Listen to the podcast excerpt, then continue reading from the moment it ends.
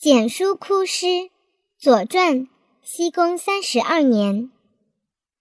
其子自正使告于秦曰：“郑人使我掌其北门之管，若前师以来，国可得也。”穆公访诸简书，简书曰：“劳师以习远，非所闻也。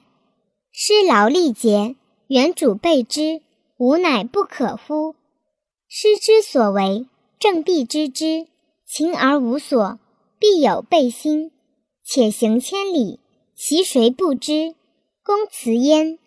赵孟明西起，白矣。使出师于东门之外，简书哭之，曰：“孟子，吾见师之出而不见其入也。”公使谓之曰：“尔何之？忠受，耳目之目拱矣。”简书之子遇师，哭而送之，曰：“晋人欲师，必于尧。